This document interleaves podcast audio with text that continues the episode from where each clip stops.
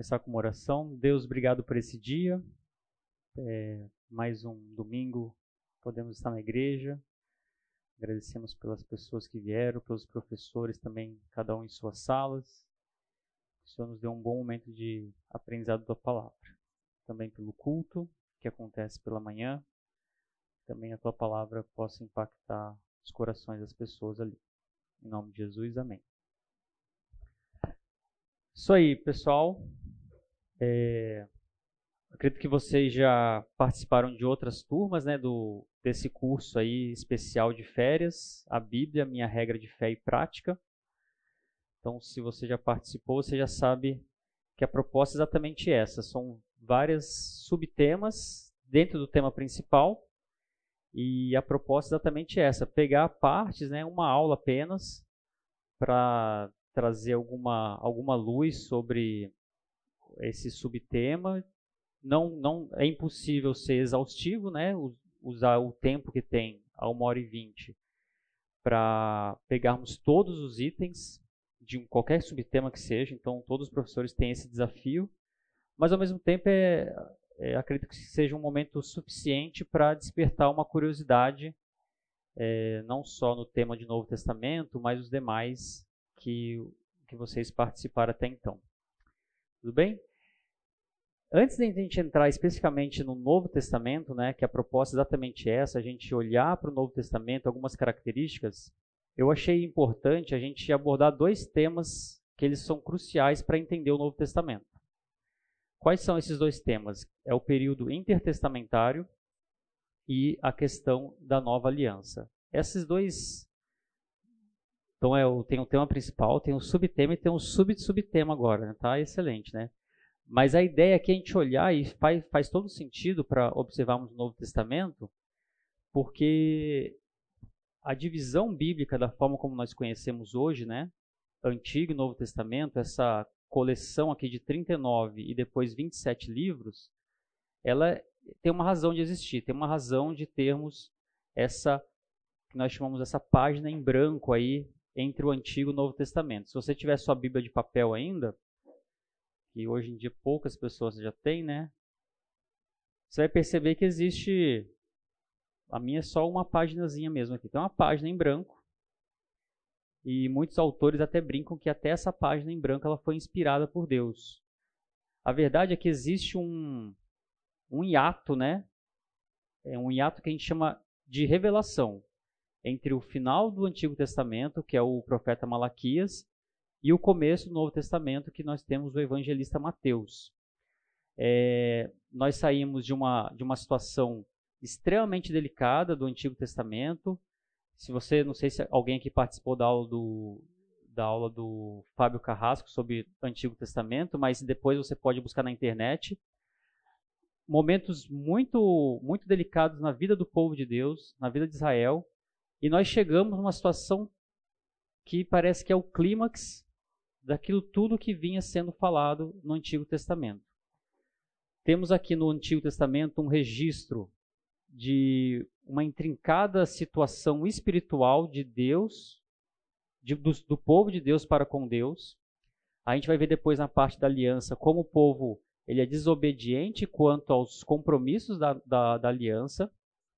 E e chegamos então no Novo Testamento. Então você sai de um texto, é, o último texto aqui de Malaquias, Malaquias 4, 6. E ele converterá o coração dos, dos pais aos filhos e o coração dos filhos a seus pais, para que eu não venha e fira a terra com maldição.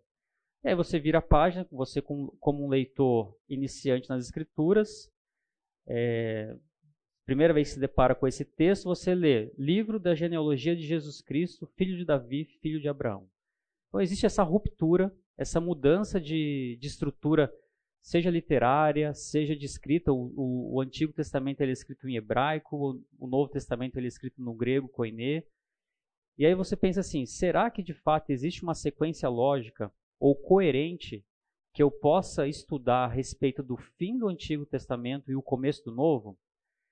Então, quando a gente vê essa página em branco, que a gente, e as pessoas chamam de período intertestamentário ou silêncio profético, é, a gente precisa perceber que esse silêncio profético ele é quebrado exatamente pelo choro de uma criança. No Novo Testamento, os evangelhos eles narram o nascimento de Jesus Cristo. Então, um período que é marcado por muitas dificuldades do povo de Deus, o choro de uma criança interrompe esse silêncio profético, surge a figura do, do profeta do Novo Testamento, que seria João Batista, que é a, a figura logo subsequente aqui aos, aos profetas, é, e acontece então essa transição muito interessante. E aí o que, eu, como eu falei assim, o que, que acontece esse passo atrás que a gente está dando aqui para entrar no Novo Testamento, né? Como eu disse, a gente tem o Malaquias como o último escrito profético, né? Eu já li o texto aí, o finalzinho. É, e ele anuncia exatamente a, vinda de um segundo tipo de Elias e do julgamento final de Deus, de Yahvé, sobre as nações pagãs. É essa a proposta de Malaquias. Ele termina o Novo Testamento dessa forma. Há uma expectativa ardente no coração das pessoas daquela época de que um segundo tipo de Elias viria, um Messias, um Cristo, né? São as palavras Messias, Cristo e ungido, né? São as palavras hebraico, grego e transliterado para o português da pessoa que viria esse segundo tipo de Elias para libertar o povo de Deus do quê? Das nações pagãs. Essa é, a, essa é a profecia de Malaquias. Tanto que no Novo Testamento, quando a gente vai lendo alguns trechos do Evangelho, Jesus, uma, em certo momento, pergunta para os discípulos: Ah, o que, que as pessoas dizem que eu sou? Quem as pessoas dizem que eu sou? Ah, o senhor é um profeta, Elias. Então eles têm essa visão de que deveria vir alguém para libertar o povo de Deus. E aí Jesus pergunta para Pedro: "Mas quem vocês dizem que eu sou?", né? E Pedro responde que ele é o Cristo, o filho do Deus vivo. Antes disso, se a gente pegar o último livro do cânon hebraico, né? E, e assim, até peço perdão, não vou entrar aqui no, no Antigo Testamento, até porque o Fábio Carrasco faz isso na aula dele.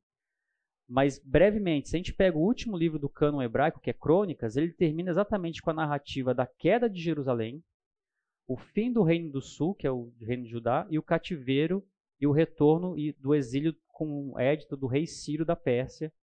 Em, lá em 2 Crônicas 36 a gente consegue ver isso.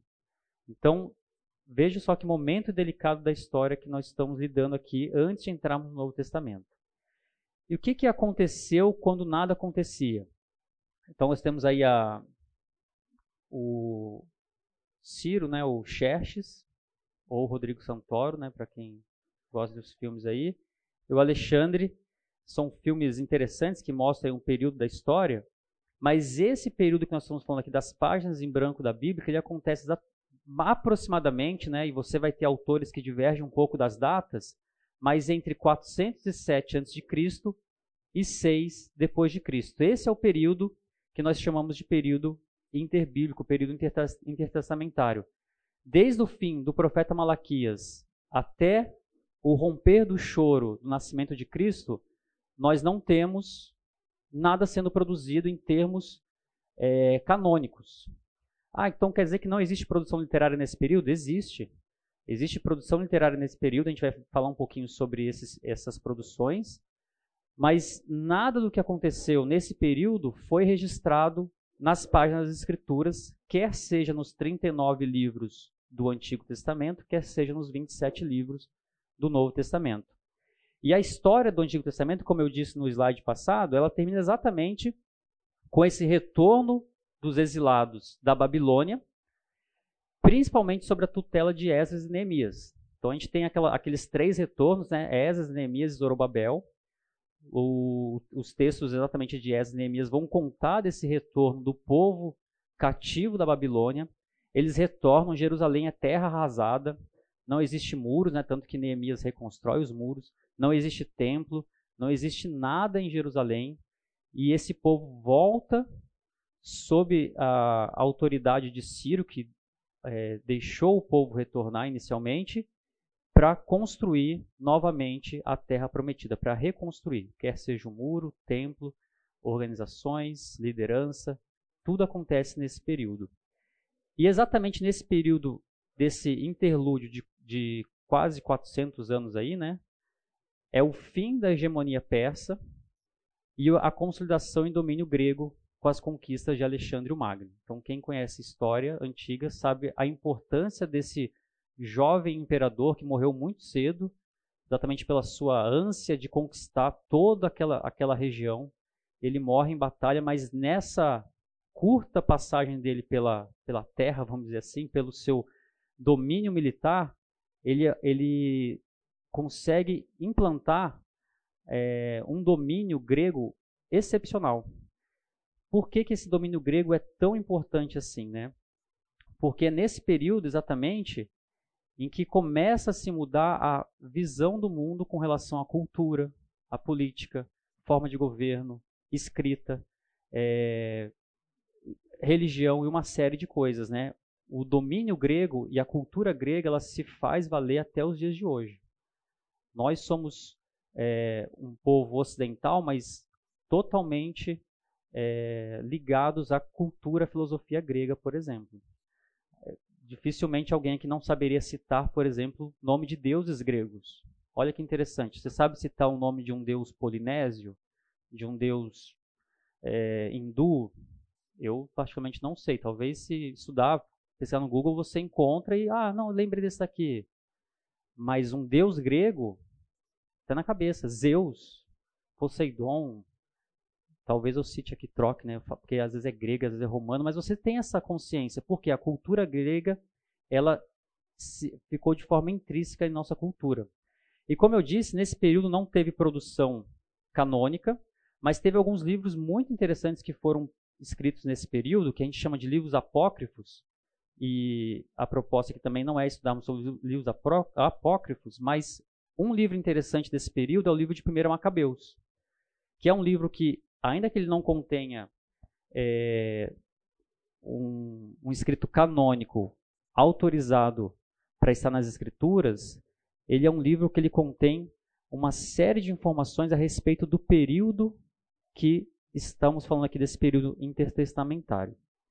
Tudo bem? Pessoal, vi que chegou mais gente, assim, fiquem à vontade para perguntas.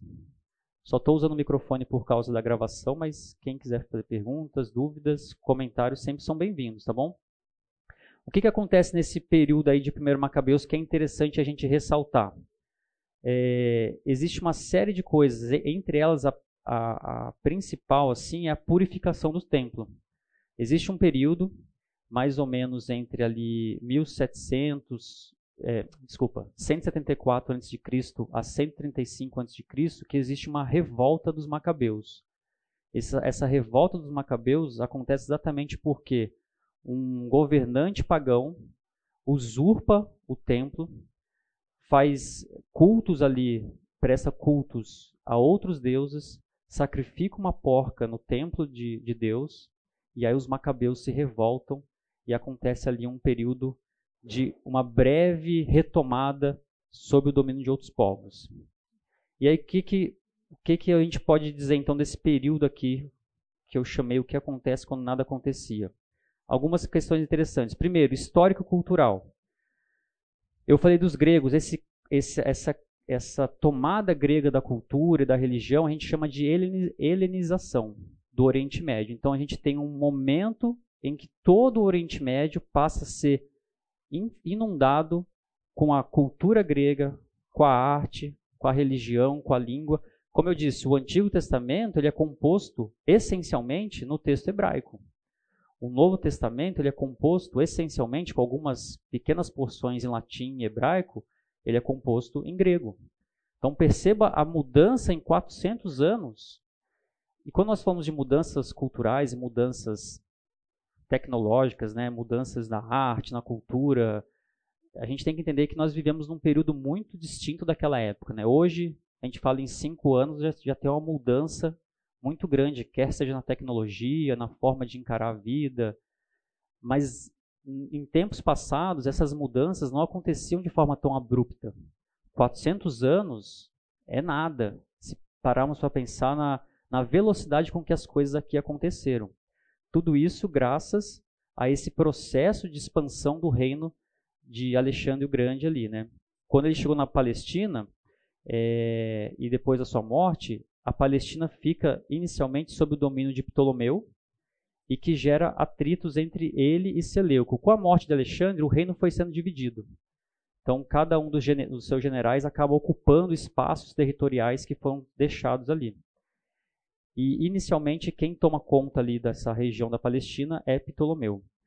Nesse momento, é nesse período que acontece, por exemplo, olha a importância disso, a tradução das escrituras, que até então só existia Antigo Testamento, para o grego, que é, nós conhecemos como a Septuaginta, você já deve ter ouvido falar desse nome. É nesse momento, nesse período entre o século 3 a.C. e o século I, que acontece essa tradução, dada a importância. Para equiparar assim, é, para os dias de hoje, seria tal como a gente usar o inglês. O inglês ele é usado é, para todas as transações comerciais, é usado para reuniões governamentais, para textos. Ainda que um povo tenha a sua língua, é muito comum a tradução de qualquer texto ou qualquer reunião para o inglês. Então você tem, naquela época, o grego atuando da mesma forma.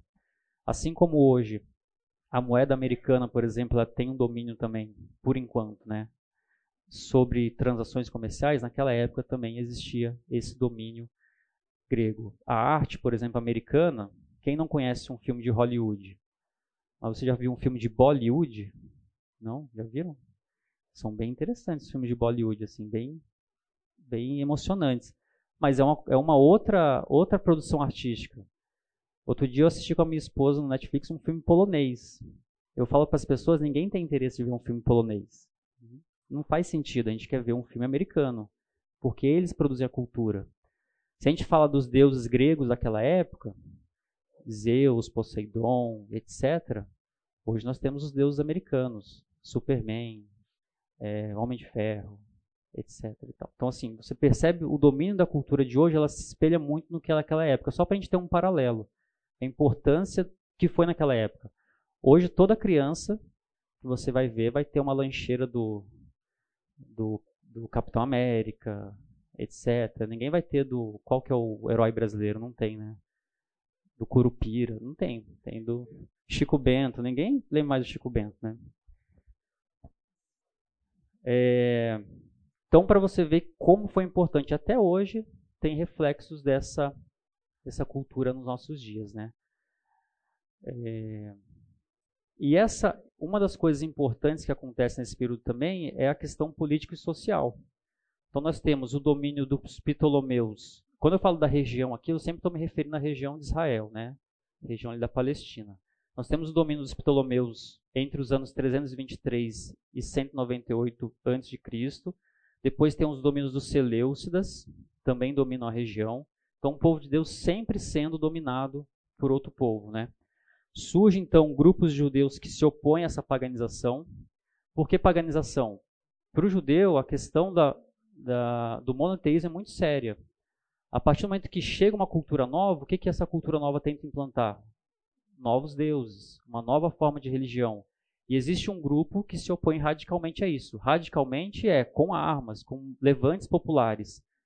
E aí foi a história que eu contei dos Macabeus. Em 167, existia um, do, do grupo dos Seleucidas ali, o tal do Antíoco Epifânio.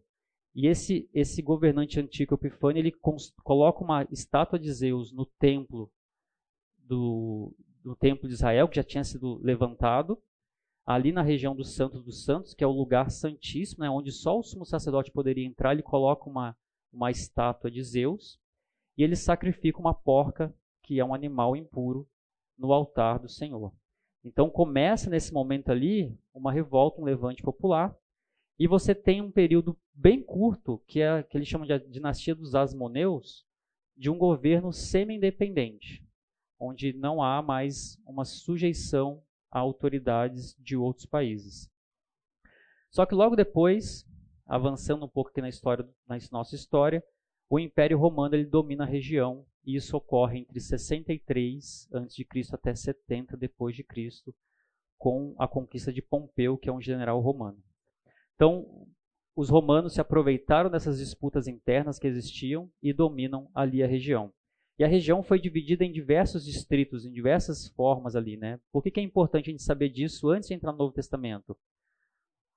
Tentei aqui sintetizar num quadro, olha que interessante, né? Nomes de lugares que a gente conhece, onde Jesus passou, Samaria, Judéia, Galiléia, Traconite, são lugares em que nós lemos nos textos sagrados, nas, nos evangelhos, e saber que, por exemplo, quando Jesus nasceu, em 4 a.C., e realmente Jesus nasceu depois de Cristo, é, mais ou menos nesse período, né? meio maluco. Né? Quando Jesus nasceu, quem era o, o, governador de toda essa parte, de Samaria, Galiléia, Traconite? Herodes o Grande. É esse Herodes o Grande que manda matar crianças. Então nós lemos, vemos aqui na, nas páginas da história esse momento importante. Por quê? Porque você vai lendo, você vê outro Herodes. Aí você fala assim, poxa, esse Herodes vivia bastante, né? Na verdade, são outros Herodes, né? O nome dado à autoridade ali. Logo depois que Jesus já está no seu ministério, ele tem um momento ali de, de, eh, de relação né, direta com Herodes Antipas. Quem é Herodes Antipas? É aquele que mandou matar João Batista. Então, ao ler as escrituras, fala assim, opa, esse é o Herodes. Então, o Herodes que mandou matar as crianças é um, Herodes o Grande, Herodes Antipas que mandou matar João Batista é outro. É esse mesmo Herodes Antipas que faz um julgamento de Jesus e fala assim: não, eu não posso julgar Jesus aqui. Eu sou da região da Galileia. Quem tem que julgar é onde ele está lá na Judéia. E aí volta para Pilatos. Então essa, aí você percebe que lembra assim, por que, que eles estão fazendo, jogando o acusado de cada um, cada um para avaliar a situação? Porque existia uma divisão territorial muito clara ali, de governo. Esse momento aqui eu coloquei governadores romanos porque seriam inúmeros, mas podemos chamar a atenção ali de, de Pôncio Pilatos, exatamente. Herodes Antipas, por exemplo, agora talvez eu vou me confundir, mas acho que ele casou com a esposa de Felipe. É um negócio. Então, assim, é tudo misturado ali, mas é esse momento da história que está acontecendo. Agripa I, que depois ele consolida novamente por três anos todo o império ali, né, toda a parte da Palestina, é ele que manda matar Tiago e manda Pedro para o cárcere. Então é esse Agripa I. Aí você fala assim, não, mas depois eu vejo um, novo Agripa aparecendo na, nas escrituras, lá em Atos. Sim, esse Agripa II é aquele que Paulo está é, tá discursando para ele em Atos 26 que até tem um texto interessante que, ele, que Paulo está discursando para Gripa. Ele fala assim: para, para, por pouco você não me convence a ser um cristão, né? Então percebe que existe aí esse, esses personagens destaquei em vermelho aqui que são importantes ao lermos as escrituras, né? E depois nós temos mais ou menos aqui a rebelião nesse período aqui, né, depois de Cristo, a rebelião dos judeus contra Roma. E aí encerra de certa forma, um período de domínio romano. Então, nós falamos de história cultural, político-social, o que acontece no terreno e espiritual. Nesse período, acontece ah, grupos religiosos surgindo nessa região da Palestina. Grupos que não existiam antes, como eu falei, eles estão vindo do exílio, não existe liderança formada, não existe templo, não existe espaço, mas com o passar dos anos vai se formando e os grupos mais importantes que aparecem aqui são aqueles que nós lemos das escrituras: fariseus, saduceus, os escribas, os herodianos e os zelotes. E é nesse momento que também se formam instituições importantes: o sinédrio, a sinagoga, o templo. Então, o sinédrio é aquele mesmo sinédrio que tem um grupo de homens que dão a sentença final de Cristo, né? Que acusam o Senhor. A sentença final vem por por Pilatos ali, mas existe tudo com base no Sinédrio. As línguas faladas nesse período são hebraico, aramaico, grego, latim.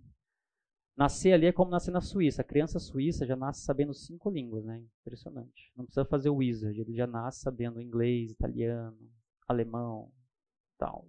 É mais ou menos a mesma coisa ali. As, as pessoas falavam corriqueiramente essa é, a língua, né? O hebraico, o aramaico, o grego koiné, que é o grego mais popular. E é nesse momento que eu falei dos textos, textos apócrifos, né? É um momento, ainda que não esteja nas páginas das escrituras como texto sagrado, é um momento de, de uma profunda produção literária. As pessoas têm intenção de registrar o que está acontecendo naquele período. Tudo bem até aí? Dúvidas? Certezas? Nenhuma certeza também. E aí, nós não vamos avançar aqui, porque não é, o, é a nossa intenção, mas esse período todo ele vai até a queda de Jerusalém. É, e depois é interessante, se você ler Atos 8.1, quando os, os discípulos se espalham, né, esse momento que, olha, começa então a expandir o reino, aí você tem outros movimentos de expansão do, do, do evangelho pelo reino de Deus, pelo reino ali do, do Império Romano. E aí, o segundo assunto que eu queria falar, e é brevemente mesmo, para a gente entrar na, no, no, em conhecer mais o, o, Novo Testamento, a sua estrutura, né, a forma como esse, esse conjunto de livros está disposto para a gente hoje em dia, é, eu queria falar rapidamente sobre alianças. Por quê? Existe, uma, existe semelhanças gritantes entre o Velho e o Novo Testamento. Aliás, os, os autores do Novo Testamento, eles citam corriqueiramente o Antigo Testamento. O próprio Jesus, quando vai ensinar, é, depois de ressurreto, ele vai falar para as pessoas sobre.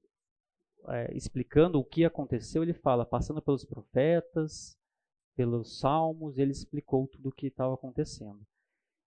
Essas semelhanças, ela existe porque existe um cumprimento de um no outro, existe um cumprimento da velha aliança na nova aliança.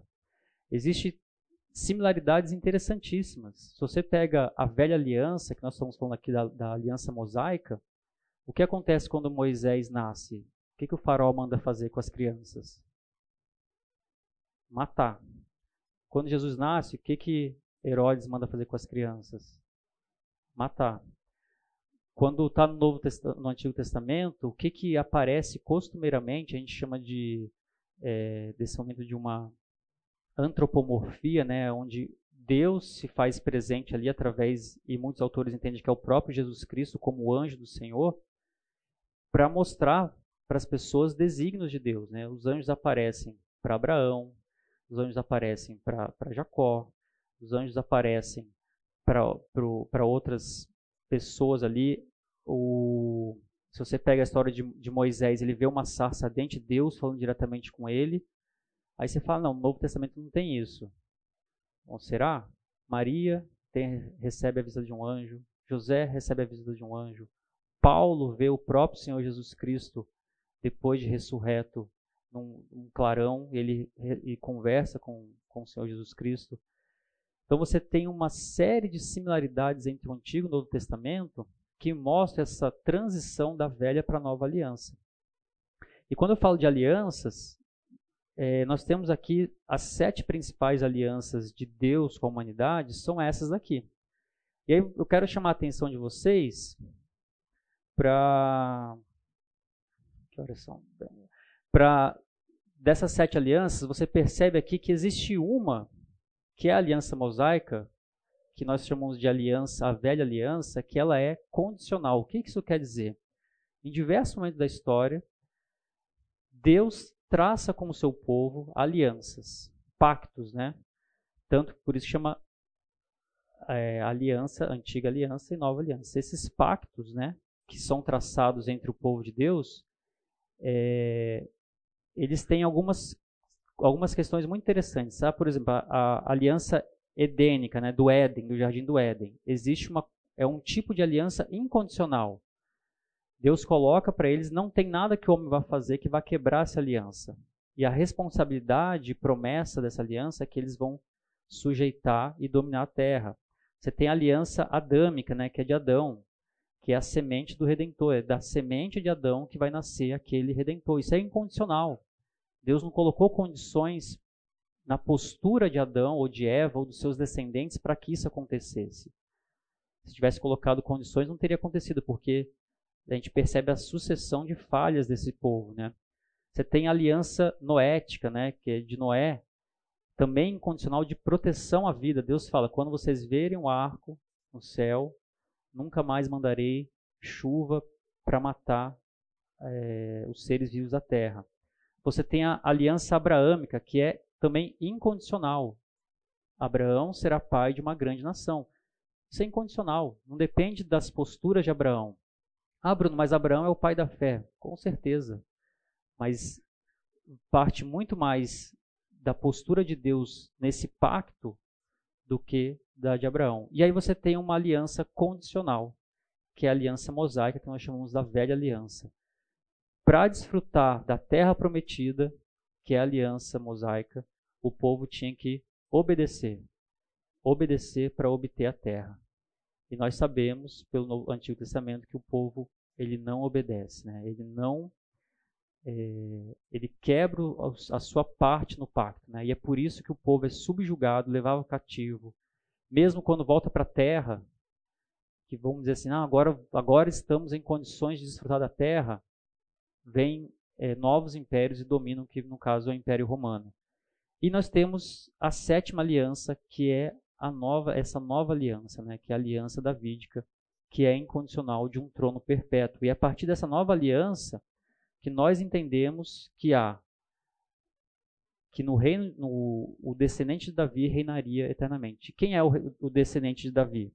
Mateus 1, livro de genealogia de Jesus Cristo, filho de Davi. Então, esse, essa é a aliança, né? E a nova aliança, desculpa aqui, a nova aliança, que também é incondicional, ela é uma aliança de reconciliação. Texto de Jeremias 31, fala: Eis, aí vem dias, diz o Senhor, em que firmarei nova aliança com a casa de Israel e com a casa de Judá, não conforme a aliança que fiz com seus pais, no dia em que os tomei pela mão para os tirar da terra do Egito porquanto eles anularam a minha aliança, não obstante eu os haver desposado, diz o Senhor. Então a velha aliança foi feita quando os tomei pela mão para tirar da terra do Egito, a aliança mosaica. Mas eles não guardaram, eles anularam essa aliança. Para anular uma aliança tem que ter uma quebra, é um contrato, a aliança é um contrato. Existe uma quebra de uma das partes. E o povo de Deus quebrou a parte dela. Não obstante a isso, Deus faz uma nova aliança. Lucas 22, 20 fala da mesma forma. É, é, tá errado aqui o texto, aqui é forma. Viu? Da mesma forma, depois da ceia, tomou o cálice, dizendo: Este cálice é a nova aliança do meu sangue, derramado em favor de vocês. Então, a nova aliança, o Novo Testamento, ele é feito exatamente aqui. Mas, Bruno, por que nessa época, por que nesse período? Por que não hoje, que tem o WhatsApp, tem um TikTok, todo mundo pode ver o que está acontecendo lá na Palestina. Plano de Deus, Gálatas 4:4, vindo porém à plenitude do tempo, Deus enviou o seu filho. Então Deus enviou o filho dele, o nosso Salvador, exatamente quando ele entende que é o momento da plenitude dos tempos, o momento exato, o momento perfeito para enviar seu filho. Por quê? Por tudo isso que a gente falou esse período intertestamentário, tudo que aconteceu era um momento propício para a chegada do Messias. E por que tudo isso? Porque a gente olha para a Bíblia né, e nos mostra que aquele bebê, né, Jesus Cristo apresentado nas primeiras linhas do, do, do Novo Testamento, era o plano de Deus perfeito, com a bola cantada lá em Gênesis 3,15, no proto-evangelho, que da, é, da mulher nasceria aquele que pisaria a cabeça da serpente. Passa-se anos, anos e chegamos à plenitude dos tempos. E essa nova aliança é exatamente o cumprimento e a promessa de Deus para que as alianças passadas sejam revogadas, a aliança davídica permaneça com sempre ter no trono. Nós acreditamos que Jesus está no trono como o rei desse mundo e nós chegamos aqui nesse Novo Testamento. Quando Jesus nasceu, estava acontecendo exatamente isso. Um governo governado pelos romanos, então um povo novamente sob jugo do romano. Tinha um governo ali que era estável e com forte poderio militar. Então, quando você lê o, os evangelhos, a gente percebe claramente, é, até na forma como Jesus e seus discípulos lidam com alguns assuntos relacionados ao Império Romano. Então Jesus fala em determinado momento que cobra o imposto dele e fala: dê a César o que é de César e a Deus o que é de Deus. Existe uma percepção clara do, do domínio romano naquele período. Jesus fala: se alguém se, se alguém te, te ferir a face, dê a outra. Se alguém te obrigar a caminhar uma milha, caminhe outra. Quem que ele estava se referindo nesse momento? A, provavelmente a soldados romanos. Era muito comum os soldados romanos é, que tinham essa autoridade de desferir golpes nos judeus, porque é um povo escravizado. Ainda que uma certa liberdade religiosa que, que os romanos permitiam os judeus a ter, mas era um povo escravizado. Então, quando Jesus fala assim, dê a outra face, ele não está falando de uma briga normal entre dois judeus. Ele está falando dessa relação com o Estado romano. Ah, caminhe, se te obrigar a caminhar uma milha, caminha outra. Era muito comum o soldado romano, com todo o seu aparato de guerra, tá andando, tá cansado, fala assim, Tito, carrega para mim aqui minhas coisas. Aí, olha só a alegria do cara, né? Ter que naquele sol, aquele lugar quente, carregar as coisas dos soldados. Outro exemplo de, submissão dos judeus para os soldados. Quando Jesus está carregando a, a, sua cruz, um soldado romano para um judeu lá, uma pessoa, um transeunte, fala assim: carrega você agora a cruz. Teoricamente, se for um processo justo né, de Cristo, não foi, mas se fosse, qual que era a responsabilidade daquela pessoa para carregar a cruz do outro? Que a cruz é sinônimo de vergonha, de, de pagamento do, do, cumprindo a pena que ele estava sendo necessário. Ele pega uma pessoa e fala: Você carrega a cruz agora. Então existe um, um governo romano muito forte. A gente lê às vezes assim: Pilatos muito bonzinho, né? É, ah, eu lavo minhas mãos, não está comigo. Pelo contrário, nós pegamos os períodos dos governadores romanos ali na região da Judéia, Samaria, são pessoas truculentas, fortes, né? E para a gente ir para o intervalo, existe ali, nesse momento, boas estradas e rotas marítimas. Olha a importância das estradas e rotas marítimas para as cartas paulinas, para todo o movimento de, de viagens missionárias de Paulo. Novamente, uma língua universal, que é o grego. Mas, ao mesmo tempo, existe uma grande corrupção moral, muita miséria e pobreza naquela região, e uma confusão espiritual absurda.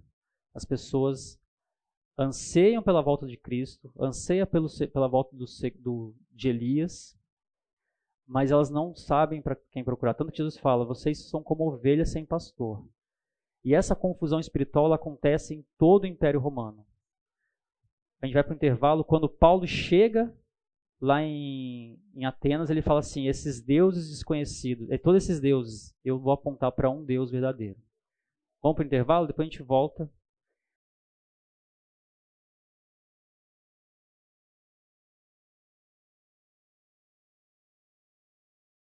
Bom, a gente olhou na primeira parte da aula, então, esses dois itens que eu considero importantíssimos para abrir, a, clarificar, né, entendermos o, o Novo Testamento, que foi o período intertestamentário, a questão das alianças.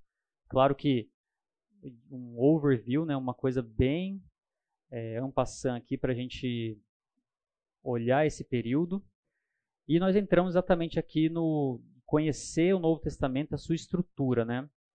Só, acho que eu não coloquei isso no último, no último momento aqui, antes do intervalo, a ideia da palavra testamento, ela vem exatamente do latim. A palavra testamento é, um, é uma transliteração de testamento, né, do latim. Então nós temos o Antigo e o Novo Testamento, porque exatamente a palavra latim testamento, ela está ligada à raiz da palavra grega diateque, que quer dizer aliança, e berit no hebraico, que também quer dizer aliança. Então nós temos a velha aliança, a antiga aliança e a nova aliança, o Antigo Testamento e o Novo Testamento. E o Novo Testamento que nós conhecemos hoje, ele é fruto do registro de diversas pessoas. Nós vamos ver um pouquinho mais para frente quem são essas pessoas. Essas pessoas se propuseram a registrar não só os acontecimentos da vida do nosso Senhor Jesus Cristo, mas também a registrar os primeiros anos da igreja. Então nós temos ali a coletânea dos quatro primeiros livros no, no Novo Testamento, que são os evangelhos, né, que registram a vida de, Jesus. Nós temos depois Atos como registro histórico dos primeiros anos da igreja, aquilo que nós conhecemos como igreja primitiva. E depois nós temos uma série de cartas, né, é, quer seja paulinas ou não, e ao final o livro de Apocalipse, que mostra um pouquinho como que, a, que as pessoas viviam. Apesar que as cartas não tinham o propósito estrito de contar algo da história, ao ler uma carta você percebe um pouco de como a igreja primitiva vivia. É... E como que então é formado, né? Então nós temos, sabemos desde a escola bíblica infantil, né? A gente aprende, as crianças aprendem no semear lá com Natanael, que nós temos 39 livros no Antigo, 27 livros no Novo, mas como que é formado esses 27 livros? Por que, que eles têm essa formação que nós vemos hoje, né?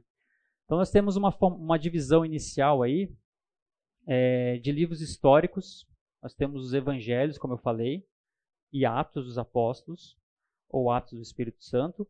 Nós temos epístolas, que nós consideramos as epístolas paulinas, as epístolas gerais e universais, e temos um último livro, que é o livro de profecia.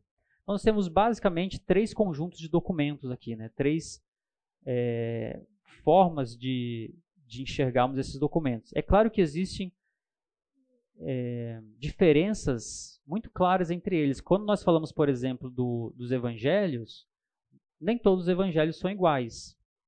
Nós temos três evangelhos muito parecidos na sua forma de escrita, no seu conteúdo, que é Mateus, Marcos e Lucas, mas temos o evangelho totalmente diferente, que é o evangelho de João. Existem formas diferentes de se escrever. Quando nós falamos das cartas paulinas, existem cartas que Paulo escreve diretamente para uma igreja, direcionado para um, uma, uma comunidade local. Existem cartas que Paulo escreve para uma pessoa específica como é a carta de Filemão, por exemplo, como é a carta de Tito, como é a carta de Timóteo.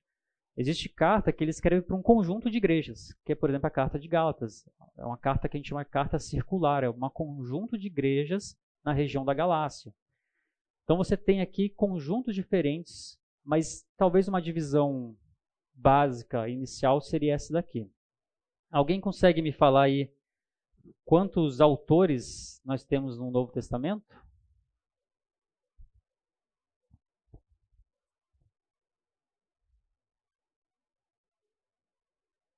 Oi? Alguém falou aí? Pode falar, gente. Fica com vergonha, não. Sete? Sete é um bom número, né? Seria, poderia ser sete, né? Que é o número da perfeição, né? Ficar todo bom. Alguém mais aí? Efraim, Efraim, fala, Efraim. Você tá com vergonha? Nós temos aí basicamente nove autores, né? Considerarmos Mateus, Marcos, Lucas e João, esses são os mais fáceis. Paulo, Tiago, Pedro, Judas, não é Judas Iscariotes. E aí o Tito, ele, o benefício da dúvida para o Tito, que ele falou oito, talvez ele entenda que o autor de Hebreus não seja uma pessoa desconhecida, mas o próprio Paulo. Errado não está, né, Tito? Algumas pessoas entendem que o autor de Hebreus foi Paulo, outras entendem que foi outra pessoa. O Russell Shedd, por exemplo, ele entende que foi Apolo, o autor de Hebreus. Uma discussão interessante.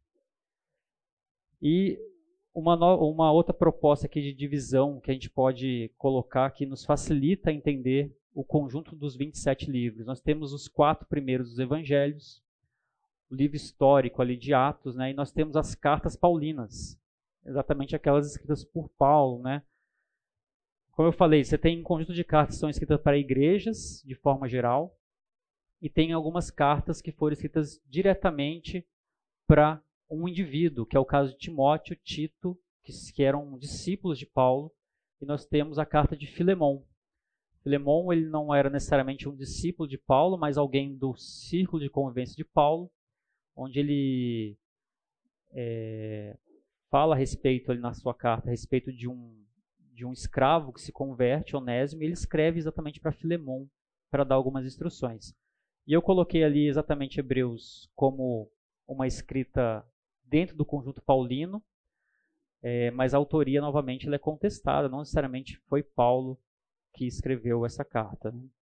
Nós temos aqui que nós chamamos de cartas universais, são escritas por outros personagens bíblicos. Né? Tiago, primeira e segunda Pedro, escrita exatamente pelo apóstolo Pedro.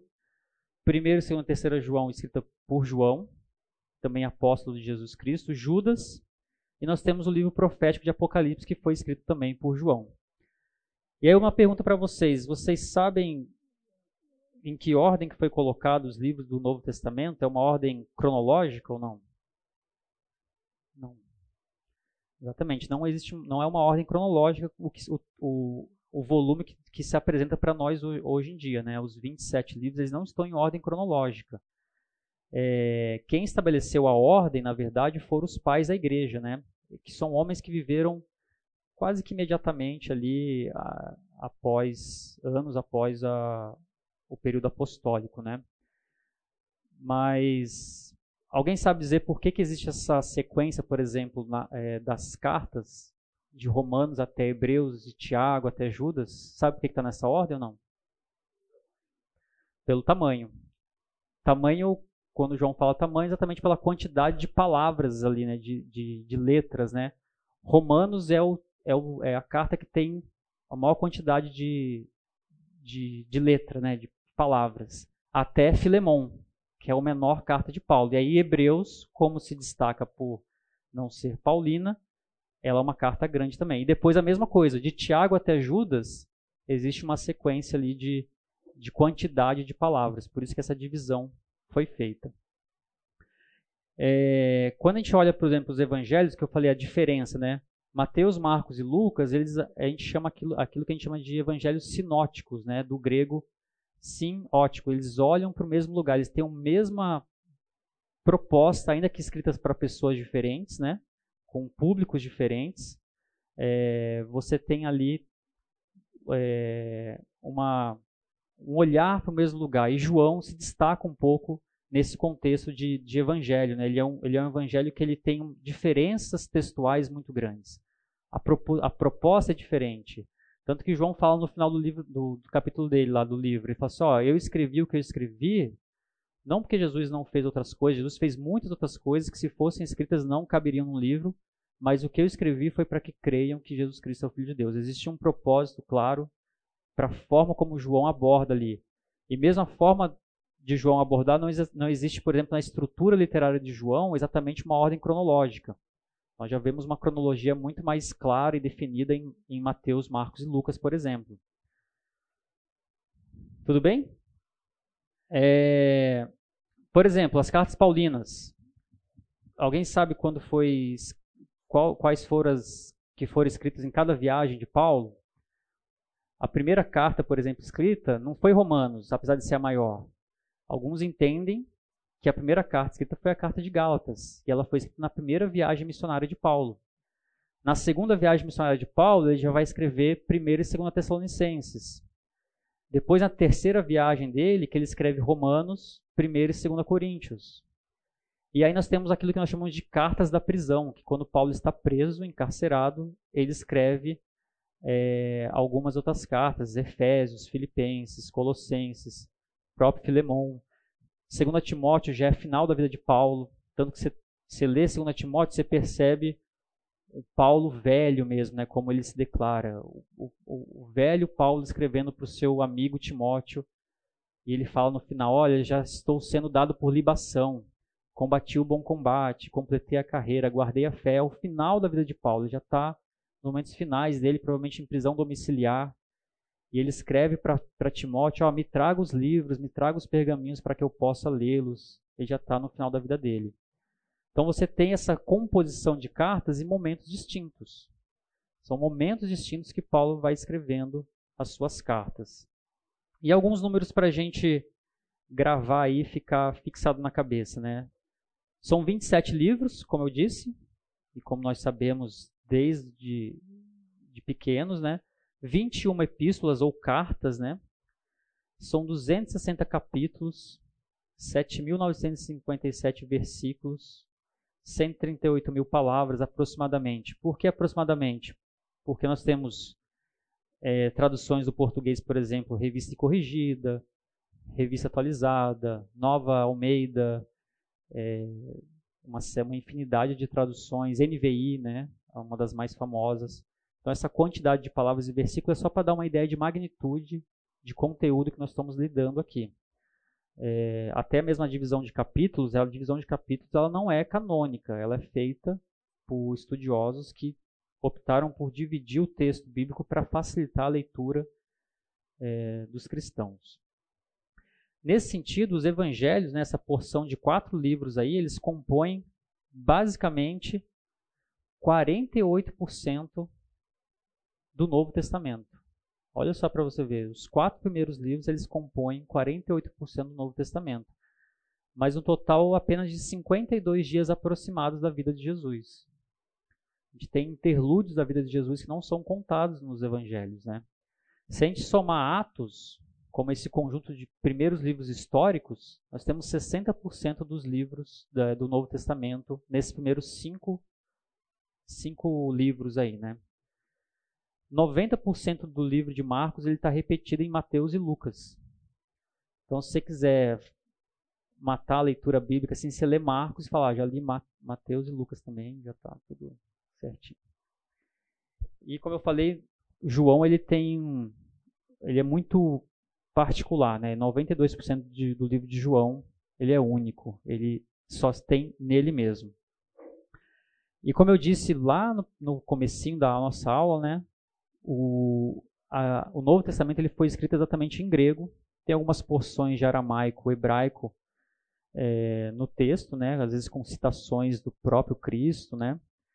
É, mas a, a, grande porção, o grosso ali, foi escrito no grego, exatamente por todo aquele acontecimento que nós vimos do período intertestamentário. Agora, uma pergunta aqui, olhando para todos esses números, né? Quem que vocês entendem que é o autor que mais escreveu o Novo Testamento? Paulo? Então a resposta é Lucas. Lucas tem 27,5%, nossa, esses números, 27,5%. Quem fez essa conta, né? É, pois a gente tem que ver lá na apostila, na apostila do Palavra da Vida que dá esses números para gente. Mas 27, quase 30% do Novo Testamento é composição de Lucas. Olha que interessante, né? Lucas não era um judeu. E ele compôs grande parte do Novo Testamento é a composição de Lucas com a sua dupla jornada de Lucas, Evangelho e Atos dos Apóstolos. Né? São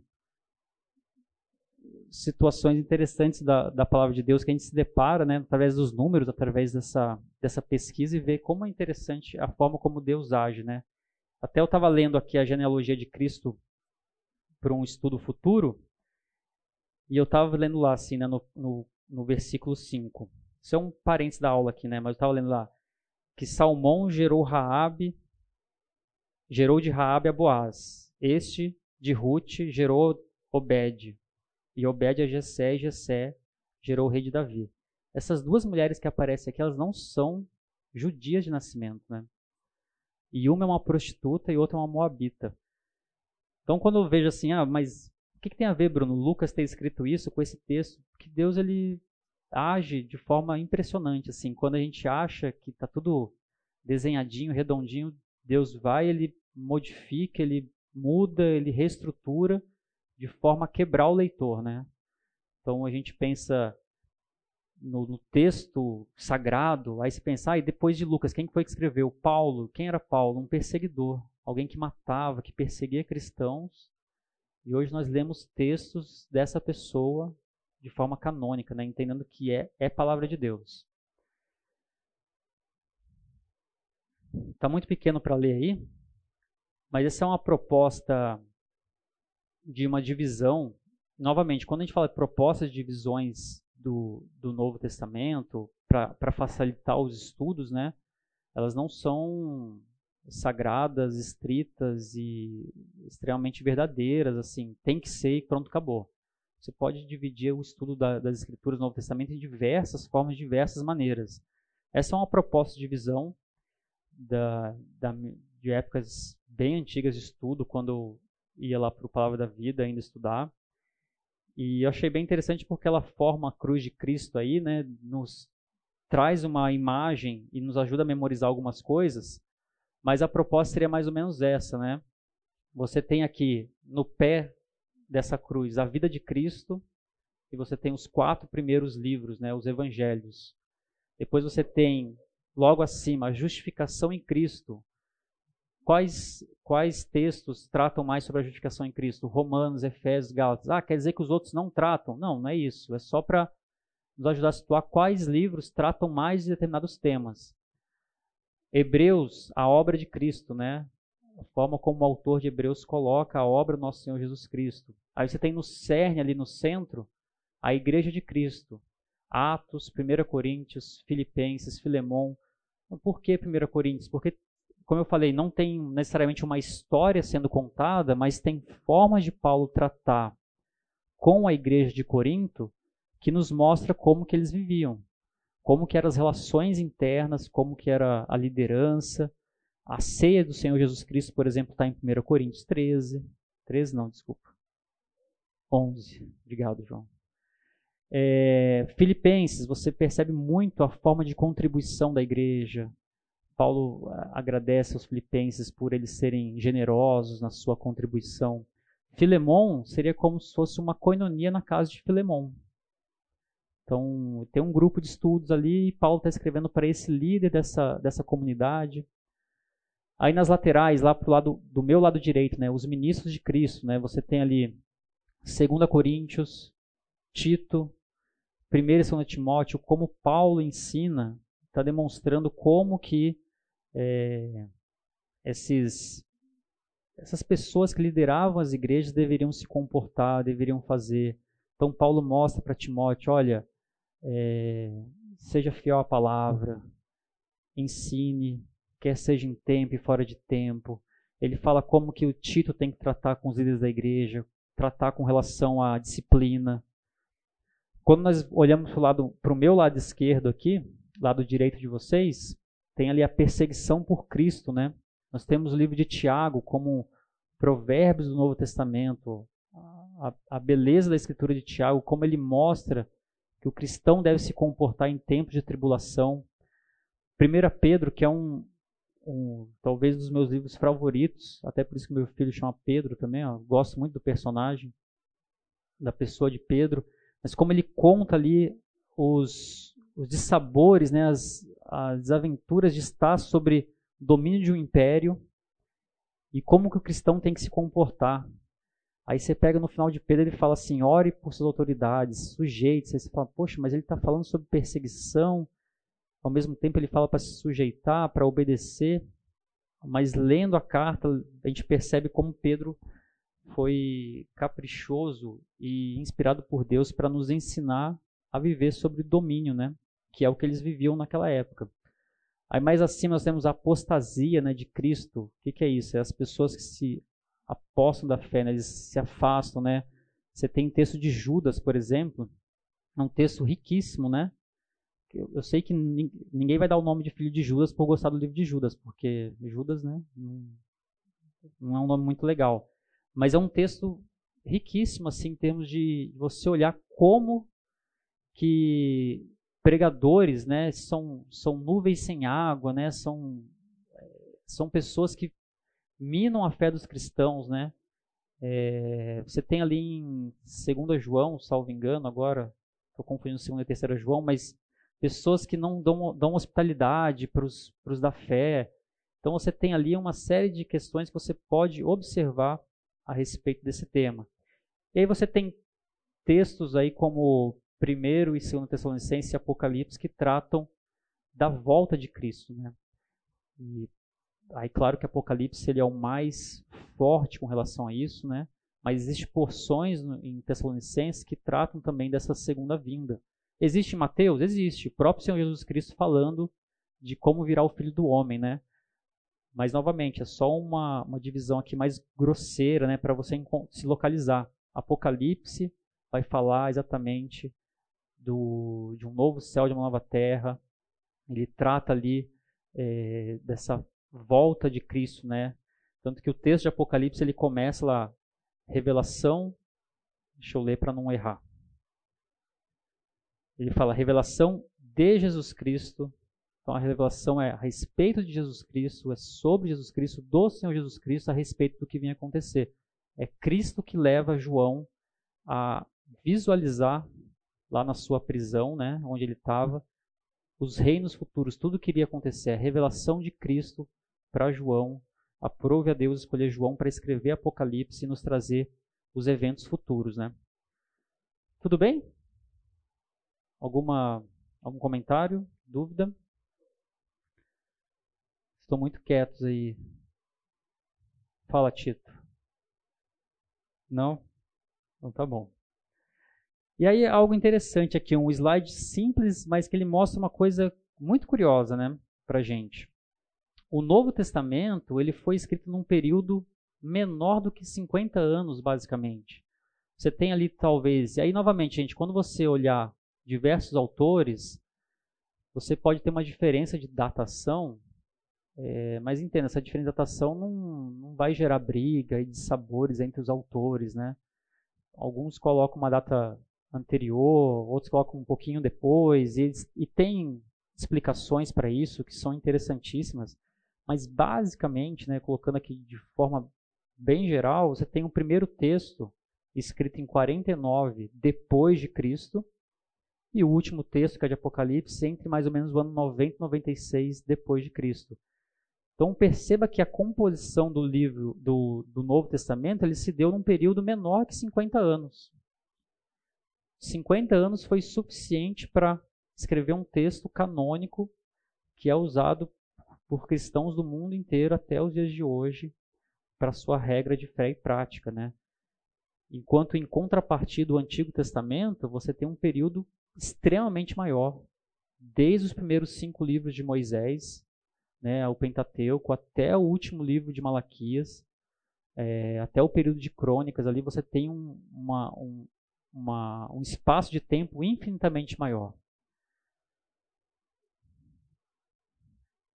E aí, assim, só para a gente gravar aqui e ter isso bem fácil para estudar, né?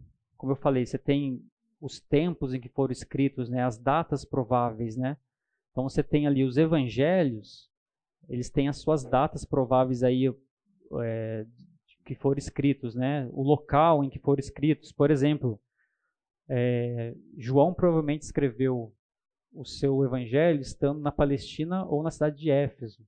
Mas ele tinha inicialmente um destinatário para quem ele queria escrever, que eram os gentios da Ásia Menor.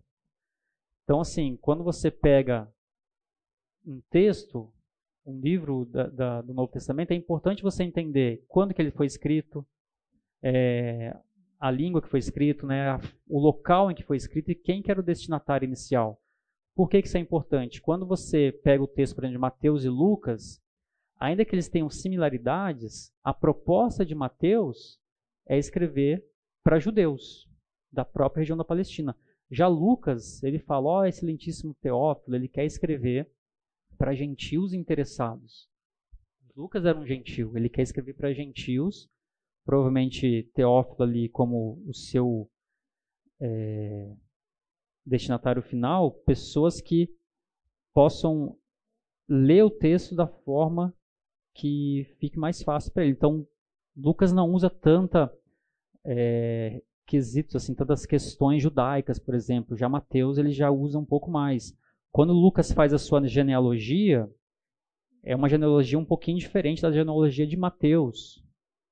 Então, assim, essa, essa, essa forma de escrita ela também nos ajuda quando nós entendemos quem é o destinatário.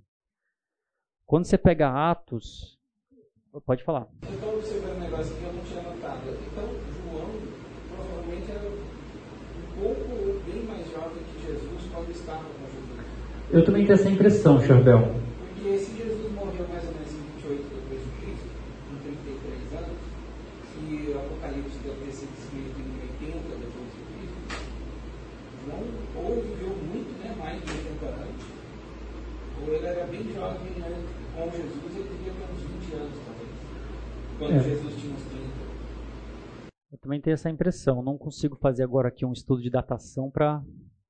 a que você fez rapidamente aí para saber a data exata. Agora que eu vi que o Natanel está aqui, talvez ele possa nos ajudar. Não, tipo, assim, eu estava observando, nunca tive idade que tinha talvez João, quando escreveu o Apocalipse, estava bem velho, enquanto Jesus era vivo, ele era um pouco bem mais jovem que Jesus, né? devia ser uns 10 anos mais jovem que ele. Porque se Jesus morreu em 28 depois o, último livro de João foi escrito entre 80 e 90 depois de Cristo, não viveu caramba. Poucos E quando Jesus estava vivo, ele devia ter uns 10 anos a menos que Jesus. Uma informação inútil, né? Não, é interessante. É bom para a gente observar. De fato, o que o Nathanael falou, não sei se todo mundo ouviu, ele foi o último dos apóstolos. Ele não sofreu o martírio como os outros, né? Ainda que ele tenha sido jogado num tacho de óleo quente, mas ele morreu. Não sei como que ele não morreu disso, né? Porque, mas ele morreu de velhice, né? Podemos dizer assim. Talvez tenha morrido genética boa, né? O cara. É, é, ela estava falando sobre. O que, que é? O azeite preservou. Foi. Nós temos aí outra. Estou é, colocando aqui alguns dados bem pontuais né, para a gente ter em mente aí. Atos, 1 Coríntios, Filemão e Filipenses, a, o tempo que foram escritos, né? Eu estou pegando essa divisão exatamente da divisão que eu propus ali da, da cruz, né? Então você tem, por exemplo, é, livro de Filemão. Paulo provavelmente estava preso, escreve lá, ele recebe Onésimo, sabe o que está acontecendo, ele escreve lá de Roma e ele tem um destinatário específico, Filemão. Pode falar, Pedro. A data, o local de escrita? Porque quando a dispersão do, dos apóstolos que Jesus fala, é, em Atos 1,8 fala, e vocês serão minhas testemunhas em Jerusalém, Judéia e toda em Samaria até os confins da terra. Aí você pega Atos 8.1, existe uma perseguição instaurada ali, é, Estevão é morto versículos antes e, as, e os apóstolos se, dis, se dissipam por toda a região e muitos deles vão para regiões distintas. Por que, que a gente aparece mais Roma ali, por exemplo? Porque o cara que mais escreveu textos, é, assim, livros diferentes, foi exatamente Paulo. E grande parte dos escritos dele acontece durante suas viagens missionárias. Sei se eu respondi a sua pergunta. Muito obrigado, viu, pela sua pergunta, meu jovem. Ninguém, não, a gente não combinou, né, Pedro? É, por exemplo, que nem eu falei para vocês, Gálatas, até quis chamar a atenção aqui. Tem autores que falam que foi o primeiro, primeiro livro do Novo Testamento escrito em 49. Tem autores que falam que não, que Gálatas é de 57 depois de Cristo. Assim, não tem diferença? Poxa, em termos de conteúdo escriturístico, de canonicidade, não. Vale como estudo da palavra de Deus para você entender o tempo e momentos, excelente. Mas isso não, não inviabiliza e não minimiza nada do que está escrito ali no livro, né? Então, Paulo provavelmente escreveu ali da Antio, Anti, Antioquia da Síria, e a proposta, essa, essa era uma, essa, a proposta de passasse essa carta nas igrejas, né? Nós temos que lembrar, gente, assim, eu sei que todo mundo tem isso em mente, mas é bom para a gente frisar. O que existia até então era o texto, os rolos do Antigo Testamento, tanto que quando Jesus está lá no templo, ele lê o texto lá de Isaías, era um rolo, não tinha papel, aplicativo, nada, era um, se, se, se guardava as pouquíssimas cópias em locais muito específicos, nas sinagogas, por exemplo. Então, as pessoas não tinham acesso ao, ao Velho Testamento da forma como nós temos hoje. E as pessoas também não tinham acesso a um conjunto de 27 livros. Imagine que os primeiros cristãos, se nós considerarmos a data de Gálatas em 49 depois de Cristo, era o único texto que eles tinham no Novo Testamento e eles não sabiam que era o Novo Testamento, né? Eles receberam uma carta de alguém muito querido, que é o apóstolo Paulo, é isso. Então assim, perceba a, as dificuldades e como era importante a transmissão oral que existia, as viagens paulinas, as viagens de Pedro, a forma como os discípulos falavam e transmitiam os ensinamentos de Jesus. Basicamente era contar o que Paulo fazia lá em Atenas. Eu estou apontando para Cristo ressuscitado. Vocês querem ouvir? Os, os atenienses não queriam ouvir, mas Paulo contava sobre Cristo, né? Deixa eu passar para frente aqui que nosso tempo está indo. É, novamente, mais alguns aqui, né? Nós temos é, Timóteo, por exemplo, né? chamar a atenção aqui de Timóteo e Tito. São discípulos de Paulo, né? Pessoas que Paulo deixava nos locais onde, por onde ele passava, que ficavam como responsáveis da igreja. Provavelmente Timóteo, pastor em Éfeso, né? Então, tá lá, ele recebe instruções paulinas de como conduzir a igreja. E isso é muito interessante, né? É a forma como a gente vê um texto que foi escrito para uma pessoa específica, a validade que ele tem para os nossos dias de hoje. É, quando, um, por exemplo, se um. Imagino que Nathaniel tenha passado por isso lá na igreja dele. Ele falou assim: oh, Eu quero ser pastor. Aí o pastor dele, o pastor dele falou assim: 1 Timóteo 3,1 Excelente obra almeja. E ele lê lá quais o que, que eu preciso para ser um pastor. Ele tem ali uma série de coisas que Paulo coloca. Olha, esses são os pré-requisitos para você ser um pastor. Então, um texto que foi escrito para um jovem, Timóteo, nos dias de hoje, eles nos serve de inspiração. É, temos aí Tiago, né? É, 1 Pedro também, como eu falei, as igrejas da Ásia Menor sofrendo sob o domínio do Império Romano, sofrendo de forma brutal, né? É, e Pedro escreve ali, quando fala Roma, por que, que a gente entende que é Roma? Lá no último versículo de 1 Pedro fala que eles estavam na Babilônia, né? E a forma como eles se referiam a, a Roma daquela época, ele fala né, em 1 Pedro 5,13, aquela que se encontra, aquela que é aquela igreja que se encontra em Babilônia, também eleita vos saúda. Então a gente entende que não era Babilônia, a, a, aquela cidade antiga, mas Roma e a forma como Pedro se referia é, àquela cidade. Nós temos aí Colossenses, 2 Pedro e Judas, também escritos ali para é, grupo específico de pessoas. Hebreus, 1 João, um dos últimos textos também a serem escritos, 2 e 3 João. Temos o Apocalipse, né, que ele foi escrito o destinatário às igrejas do Apocalipse. Então, quando você lê os primeiros capítulos de Apocalipse, você tem ali as igrejas, né? Os, ele fala a, ao, ao, anjo da igreja, pode ser uma referência ao pastor da igreja, né, aquele que cuida, que zela pela igreja. Está aqui essa mensagem para você, né? Tudo bem? E aí nós temos essa tabela geral aqui, que está muito pequenininho para ver, mas depois os slides vão estar tá na igreja, no, no, site, né? Que é uma proposta aí de quem é o autor e a data aproximada em que foram, foram escritos.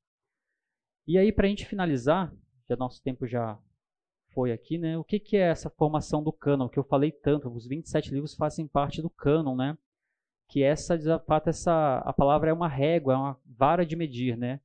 Se a igreja primitiva se valia apenas da tradição oral, do, dos escritos do Antigo Testamento, como eu disse, né, da doutrina apostólica, nós vemos isso lá em Atos, né? E perseveravam na doutrina dos apóstolos, na comunhão. E eles se valiam das primeiras cartas paulinas. O texto de 2 Pedro 3,16, Pedro fala que aqueles que criticam uh, os textos paulinos, como criticam as demais escrituras. Pedro equivale as cartas paulinas à escritura sagrada, é uma evidência interna, né?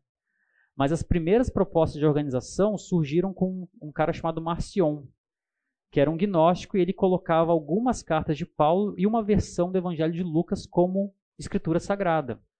O caminho para reconhecimento dos 27 livros ele levou quase três séculos. Né? Então essas, essas cartas, esses textos estavam circulando de forma esparsa. Quem que juntava isso daí? É, esse cânon novamente, ele é inspirado por Deus, nós acreditamos, ele é padrão de conduta e fé para todos os cristãos e ele tem um alcance universal. É, Marcion, por exemplo, ele viveu mais ou menos entre 85 e 160 depois de Cristo. Então, provavelmente ele estava ele também, ainda que um gnóstico, mas estava lidando com os textos sagrados. Bom, o que que aqui é útil, né, de fato? Nós temos, por exemplo, Irineu de Lyon, em 200 depois de Cristo, ele escrevendo um texto contra heresias, ele fixou em quatro o número de evangelhos e propôs um teste básico de autenticidade para esses evangelhos. Por quê? Outros evangelhos foram feitos? Sim. outras pessoas se propuseram a, a, a colocar a história de Cristo. Tanto que Lucas fala: muitos se aventuraram, tal, tal, tal. Eu, porém, pesquisei tudo cuidadosamente. Porque outras pessoas estavam fazendo, mas esse é texto sagrado. E você tem o cânon murtariano, tem Eusébio também falando. Eusébio discutia muito a autoria de alguns livros. E aí, finalmente, e para finalizar aqui, a formação do cânon final ela fica com Atanásio, em 367 depois de Cristo. Ele escrevendo uma, a sua 39 carta de festividades, ele elenca os 27 livros e ele fala: Só nestes livros o ensinamento da beatitude é proclamado. Não permitas que nada seja adicionado a estes, não permita que nada seja retirado deles.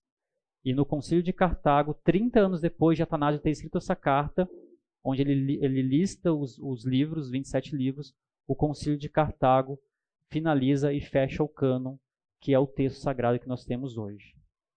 Tudo bem? E para despedirmos de oração, eu coloquei aqui na frente para não esquecer alguns livros que eu usei para para a composição desse texto, desse, desse material. Tem muito material do Palavra da Vida também, do Carlos Oswaldo. Mas eu queria chamar a atenção desse livro aqui, que é um livro de um jovem escritor, Paulo On, e Deus falou na língua dos homens. Se você tem interesse de saber como que a Bíblia, Antigo e Novo Testamento foi formada, ele é, um, ele é pastor do Servo de Cristo, pastor, ó, professor do Servo de Cristo, cara muito jovem, mas escreve muito bem, impressionante assim. Você lê de forma muito fácil o texto dele, ele traz uma riqueza de detalhes impressionante é, fácil de achar na Amazon, etc. Que na igreja deve ter também. E Deus falou na língua dos homens. Esse material eu usei bastante. É isso, pessoal. Vamos orar para encerrar? Deus, obrigado por esse dia, pela oportunidade de estarmos aqui. É, aprendemos mais a tua palavra, alguns textos bíblicos lidos, algumas memórias do passado, aquilo que a gente observou e tantos é, intelectuais, Deus, puderam trazer para a gente livros e a sua sabedoria e olhar para trás, olhar para todo esse período e nos mostrar a composição do Novo Testamento, Deus. Nós possamos, dessa forma, apreciar ainda mais a tua palavra, Deus. Saber o tanto que ela passou, Deus. Tanto que. É... A quantidade de coisas que aconteceram para que elas chegassem até os dias de hoje. Somos gratos por isso pedimos uma semana na tua presença. Em nome de Jesus, amém. amém.